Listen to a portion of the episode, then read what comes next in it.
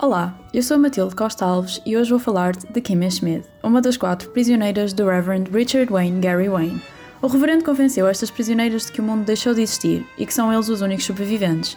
Após 15 anos a viver num bunker, as quatro Mole Women, como os mídias apelidaram, estão novamente em contacto com o mundo real, que afinal de contas continua a existir, e Kimmy Schmidt rumo a Nova York, onde terá de viver a adolescência que perdeu e saber ser a adulta responsável por Titus, um ator preguiçoso, Lillian, uma hippie de outros tempos, e Jacqueline, uma recém-divorciada da elite nova-iorquina.